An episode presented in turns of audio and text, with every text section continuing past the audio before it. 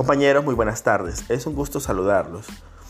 El tema de ahora, o uno de los temas que abordamos ahora, es las características de las políticas públicas. Así que vamos a ello. Las características de las políticas públicas. Una de ellas es la estabilidad, que hace referencia a la capacidad de los sistemas políticos de mantener una línea invariable en el tiempo en cuanto a sus políticas públicas, sin importar los cambios de gobierno que existan en ese ínterin. ¿Qué implica esto?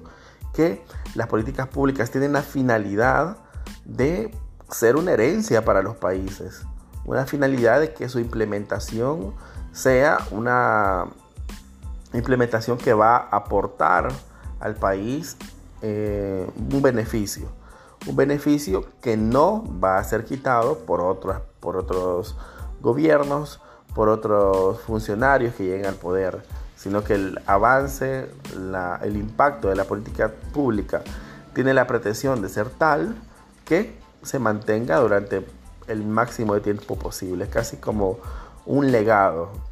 Así que una de las características de la política pública es su estabilidad, porque tiene esa intención de ser un legado para la sociedad.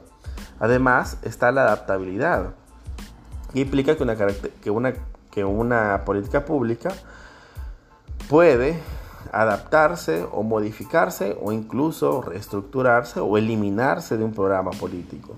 Esto cuando ya no hay condiciones para su implementación o cuando se han cambiado tanto las circunstancias que dieron origen a esa política pública que ya no, ya no es necesaria mantenerla o se implementa el mecanismo de una política pública en otro rubro distinto al que inició.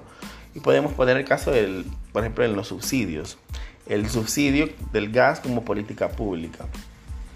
Pero bueno, ese subsidio al gas como política pública tenía un criterio de implementación, pero vemos también que por algunas resoluciones de organismos internacionales, etcétera, o por porque han incrementado los ingresos estatales, se decide que se va a dar un subsidio también a la vejez, por decirlo algo, que ya hay uno, se implementó en gobiernos anteriores, que se llamaba PATI, para personas en escasos recursos de, de edades avanzadas.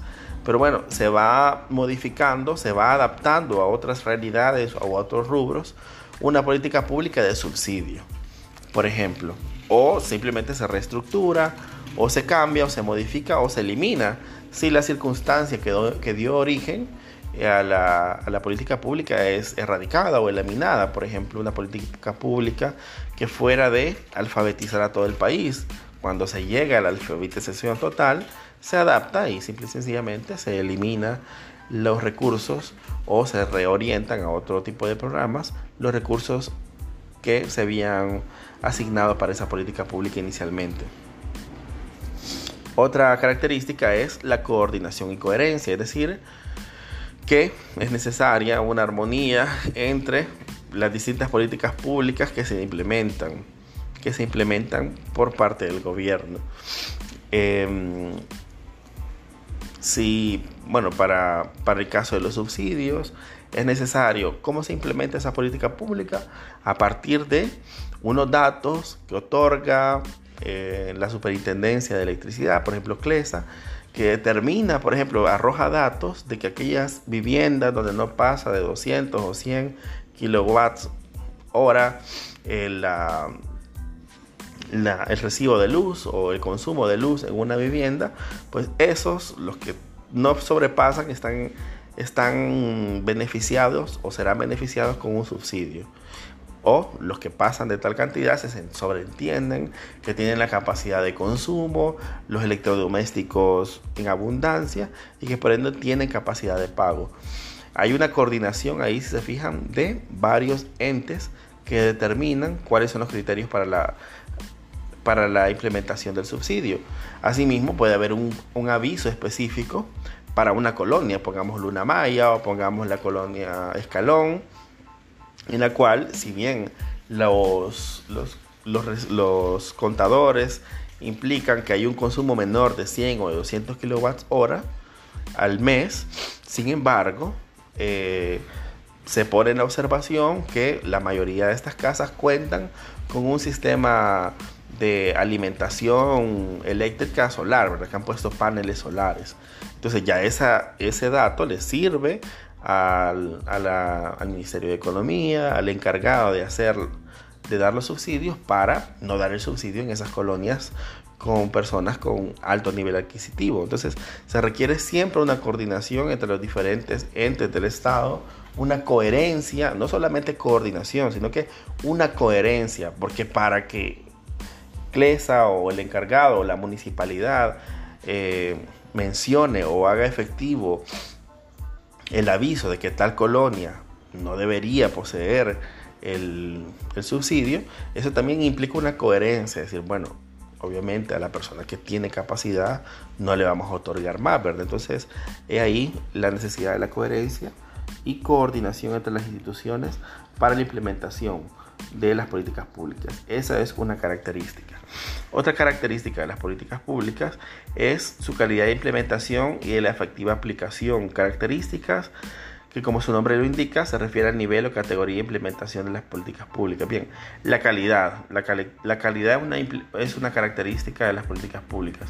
La calidad, si ustedes se fijan, a veces se dice, ah, la calidad de lo, de lo, de lo privado hay que llevarlo a lo público.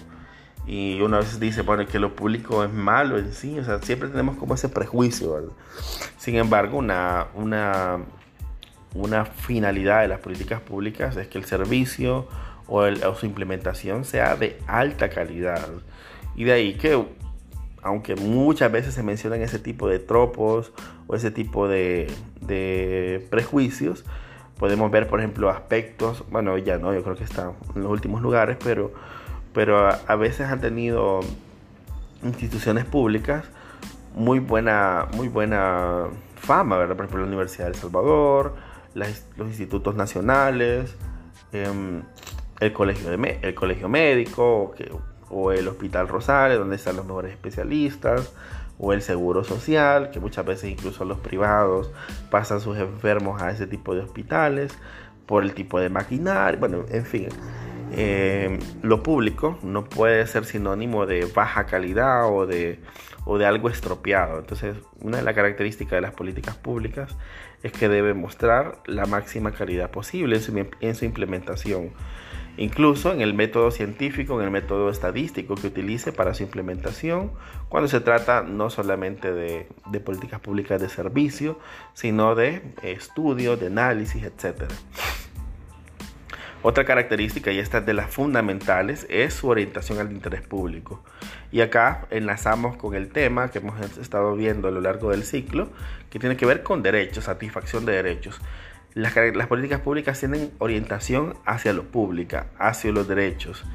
Se refiere al grado en que las políticas producidas por un sistema, promueven el interés general y, y asemejan a bienes públicos, es decir, se orientan al interés general una política pública no tiene usualmente la, característica de, promover un derecho individual, un derecho privado, sino que generalmente el interés colectivo, derechos, derechos de la ciudadanía. Y la otra sería la eficiencia. De ahí que cuando veamos sus fases, su evaluación y su implementación, veremos la necesidad de buscar instrumentos de políticas públicas lo más eficientemente posible, lo más eficiente posible, puesto que son recursos de todos los que se ponen al servicio de del, del gobierno para establecer políticas públicas. Al final son bienes de todos, son recursos públicos los que se ponen para la implementación de políticas públicas y de ahí la búsqueda más alta de eficiencia. Así que bueno, estas serían las características de las políticas públicas. Y todo ello, todo ello en, todo, en todas estas características deambula de forma transversal la que tiene que ver con satisfacción de derechos, de demandas de la ciudadanía.